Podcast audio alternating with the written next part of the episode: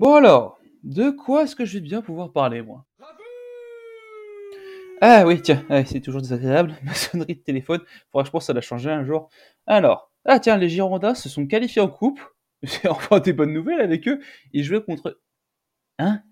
Contre l'entente Sanois-Saint-Gratien. Qu'est-ce que c'est que ce plaid Et au tir en plus, en plus! Oh là là là là là là, mais... Sans déconner. Et pourquoi je suis pas étonné? C'est c'est un truc de fou, ça, même avec des bonnes nouvelles, ils arrivent quand même à galérer, ces abrutis, c'est dingue. Je suis débile, Ah tiens, en parlant d'abrutis... Oui, allô?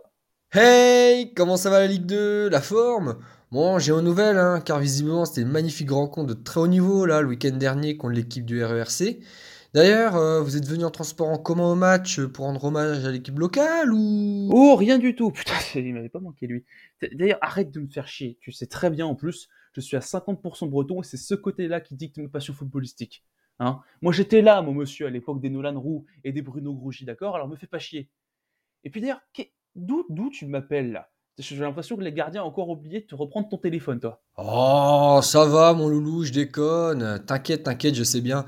L'époque de nos grands frères, vraiment. Où nous, justement, on était des habitués de la Ligue 2. Quelle époque Bon, je fais le malin, mais ça fait pas si longtemps qu'on s'en sort non plus, remarque. hein. Et pour te répondre, non monsieur, je suis en liberté conditionnelle justement. Ils ont pas eu ma peau cette fois-ci. Heureusement mes potes indépendantistes étaient dans le coup, hein. sinon je te jure j'étais vraiment mal encore. hein. Non, mais c'est bien ça le problème, c'est que t'es tout le temps mal, Paul. Il a pas une semaine, je, même, je dirais même qu'il n'y a pas un jour sans que je te vois dans des histoires improbables. Hein Et pourtant, t'es encore là m'appeler, voilà, pour absolument qu'on fasse une émission ensemble. Je sais même pas comment tu fais. À ce niveau-là, tu dois avoir un stock de téléphones.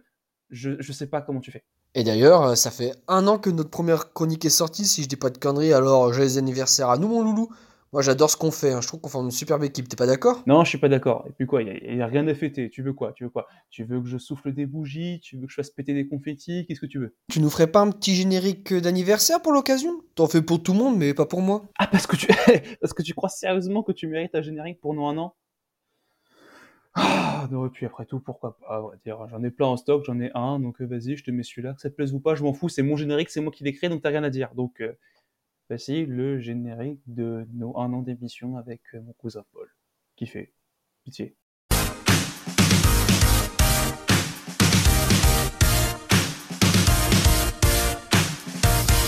Gatorade.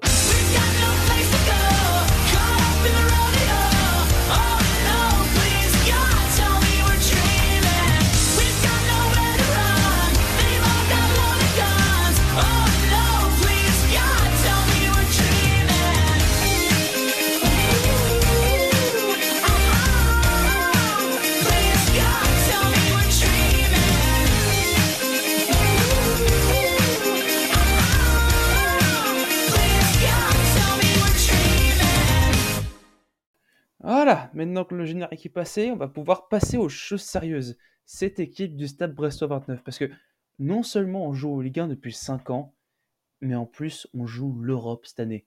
On joue l'Europe, c'est un truc que moi personnellement, j'aurais jamais cru pouvoir dire ça de mon vivant. J'aurais jamais cru que ça allait arriver. Et moi donc alors, mon club de cœur, ma ville natale, avec son minuscule budget qui vient tout péter chez les cadors du haut tableau, alors qu'on était habitué au méandre du maintien d'habitude.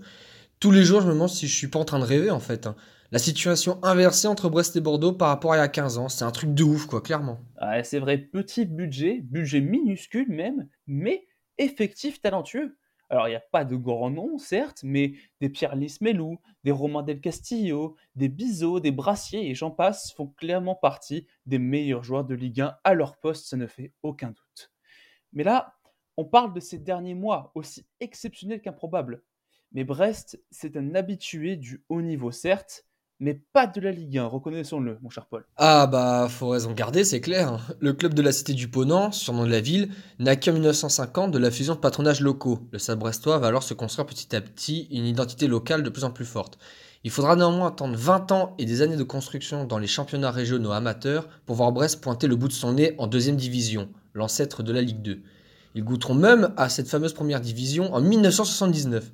Saison soldée certes par une dernière place, mais ce jour-là, ce n'était pas la fin, mais plutôt le début de l'histoire ambiguë et plein de rebondissements, aussi tragique que magnifique, entre le Stade Brestois 29 et la première division. D'ailleurs, dès la saison suivante, le club remonte et s'installe plutôt confortablement en première division. Le titre, et encore le seul à l'heure actuelle également, de champion de deuxième division, leur permet effectivement à nouveau d'évoluer au plus haut niveau français. Cette période demeure marquée par le passage d'une légende du stade brestois, dont rien que le nom évoque encore des souvenirs heureux chez les supporters de la première heure, Drago Vabek, qui, on le rappelle, a refusé le Bayern Munich, mesdames et messieurs, pour aller au bout du Finistère. C'était décidément une autre époque. 128 matchs et 64 buts plus tard, énormissime pour cette période, Vabek se retire, mais Brest existe désormais sur la carte nationale du football professionnel français. Brest, c'est la ferveur populaire, c'est la ville maritime et les ouvriers de l'Arsenal. Ça pue le foot, quoi. Un peu dans une ambiance anglaise, si vous voulez. Mais l'instabilité reste encore un qualificatif adéquat pour décrire un club encore en structuration. Mais dans la seconde partie des années 80, le club change de standing et souhaite se donner un nouvel élan. En effet, Louis exite le stade brestois, place désormais au Brest Armorique en 1983. Sous l'impulsion du mythique et regretté président François Vinec, ennemi éternel de Bernard Tapie en passant, le club souhaite prendre une autre dimension. L'identité finistérienne s'affirme, à l'image des sponsors traditionnels comme le groupe d'Edouard Leclerc, mais la formation s'institutionnalise également et sortira des grands noms comme les Vincent Guérin, Patrick Colletter ou encore Paul Le Guen pour ne citer que, qui connaîtront une brillante carrière par la suite, y compris en équipe de France. Pour couronner le tout, la saison 86-87 signe la meilleure performance de l'histoire du club avec une magnifique 8ème place. Celle-ci, acquise par une politique sportive qui compense la politique de formation avec celle des premières pierres du football business, en se proposant comme porte d'entrée en Europe pour des stars sud-américaines comme le champion du monde argentin José Luis Brown ou encore le brésilien Julio César. Les années suivantes, cette double étiquette fera des merveilles entre des stars sud-américaines comme Roberto Cabañas et une école de formation récompensée par une Coupe Gambardella en 1991. Mais hélas, cette année-là, malgré une équipe à fière allure, à l'image des Bernard Lama, David Ginola entre autres, le club est liquidé en raison d'un déficit structurel trop important et signe le début de la descente aux enfers. Et ouais, hein, il aura fallu ensuite 19 ans à ce club pour se relever et de nouveau accéder à la Ligue 1.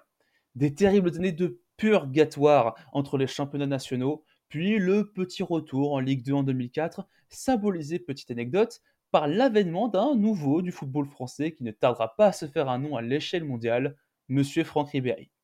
Le désormais renommé Stade Brestois 29 renaît peu à peu de ses cendres. Centre de formation au point mort des suites du drame de Brest Armorique et des filiales locales désormais au profit des clubs bretons voisins, l'équipe essaye de s'installer tant bien que mal en Ligue 2 et malgré un passager clair en Ligue 1 entre 2010 et 2013, le Stade brestois se maintient comme acteur incontournable du football professionnel français, ne connaissant aucune nouvelle relégation nationale.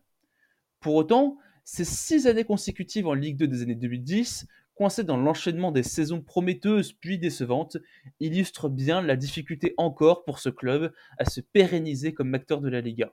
Mais ça, visiblement, du moins on l'espère, c'était avant. Depuis sa remontée en Ligue 1 en 2019 justement, Brest s'est quand même fait des frayeurs, notamment avec cette 17ème place à l'issue de la saison 2020-2021, et même la saison dernière, avec une phase allée catastrophique, propulsée par une cinglante défaite 7 à 0, et oui, 7 à 0, à domicile face au Montpellier de l'ancien coach de Brest justement, Olivier Dalloglio, qui ne pouvait pas signer meilleur pied de nez à son ancienne équipe avec qui la fin de saison précédente était particulièrement houleuse. Et je peux le dire, j'y étais. C'est un véritable cauchemar, véritable humiliation que les Bretons ont entraîné comme un fardeau pendant de longs mois encore, et ce jusqu'à une place de relégable dont ils tarderont à se défaire. Une relégation dès lors assurée par les spécialistes du football, entre guillemets, qui nous voyaient déjà préparer notre baluchon pour retourner à l'étage inférieur. Et pour être tout à fait franc, face au niveau de jeu affiché, moi-même je m'étais déjà fait à l'idée de la saison noire. Mais début janvier 2023, il y a pile un an, l'arrivée inattendue d'un nouveau coach, un homme au destin inattendu, va tout changer pour les. Alors on était peu, hein. on était vraiment très très peu, en effet, à croire en ses capacités de redressement de l'équipe, lui qui s'était retiré des bancs de touche depuis plus de 10 ans. Les doutes étaient sérieux et les espoirs minces pour celui qui devait accomplir cette périlleuse opération sauvetage. Mais encore un an plus tard, Eric Roy continue de nous faire taire et la rédemption est de mise côté supporter. La phase retour de cette saison 2022-2023 est tout bonnement exceptionnelle. Brest parvient à se sauver plutôt aisément à la 14e place, grâce notamment à un sublime parcours à domicile et des victoires charnières contre Toulouse, Nice, Nantes et Auxerre pour ne citer qu'elles. porté par une dynamique incroyable, et ce malgré le départ cet été du meilleur attaquant du club Franco Nora pour Mönchengladbach, l'équipe continue de tracer sa route. À l'image d'ailleurs du premier match de la saison, Brest, mené 2-0 par Lens dans une rencontre à sens unique, arrive à formidablement retourner la situation devant son public et de remporter cette confrontation 3 buts à 2. Ça y est, la saison est lancée. Brest sera même premier, c'est vrai. Ils ont été premiers du championnat un soir de 23 septembre après une victoire pleine de maîtrise face à Lyon. Le Bayern de Brest, comme nous avait surnommé Zach Nani. Depuis, le stade brestois, pour 17 matchs, c'est 9 victoires, 4 nuls et 4 défaites. Tout simplement le meilleur début de saison de l'histoire du club. Mais mon cher Paul, euh, au-delà de la dynamique, comment tu peux expliquer avec un minimum de rationalité ce début de saison dingue? Bah, tu sais, Louis, Eric Roy, pendant cette période il n'a pas coaché, il n'a pas rien fait pour autant. Il alternait entre commentateur et directeur sportif, ce qui lui a permis de voir comment la Ligue 1 évoluait. C'est donc un fin connaisseur qui prépare méthodiquement chacun de ses matchs. Aussi et surtout, c'est son management qu'il faut relever. Qualifié par ses soins de participatif, ses adjoints ont une place de premier rang dans le travail au quotidien. Les tâches sont équitablement réparties selon les compétences de chacun, et lui bien sûr en reste le seul décisionnaire final. Tout cela est parfaitement ficelé, étant donné que ses adjoints sont au club depuis plus de 15 ans.